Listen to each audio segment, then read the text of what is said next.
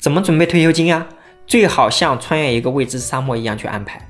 如果我们要穿越一个未知沙漠，有两个提供补给的办法，你会怎么选呢？一，尽自己所能携带大量的补给。一旦我们现在踏上征程，身上的补给势必会越来越少。然而沙漠的尽头究竟在哪，谁也无从得知。即便我们现在的补给很多，谁也不敢敞开用啊，因为我们害怕接下来的补给不够我们穿越整个沙漠。这可能是大家通常想到的办法吧。二，路上每隔一段距离就放一些补给。如果有这种可能，在每隔一公里的地方就放一些补给，一直安排到沙漠的尽头，你更愿意怎么选呢？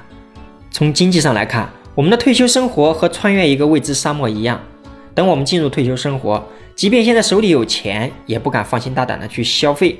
我们同样不知道每个人的尽头在哪里。这样的养老生活势必会让我们畏首畏尾。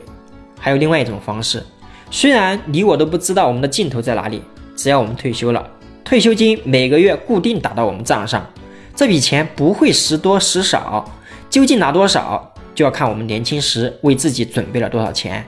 我们活多久就能拿多久。你更希望通过哪一种方式来准备退休金呢？关注知情，让我们一起有目标的找钱，有计划的存钱，然后开开心心的花钱吧。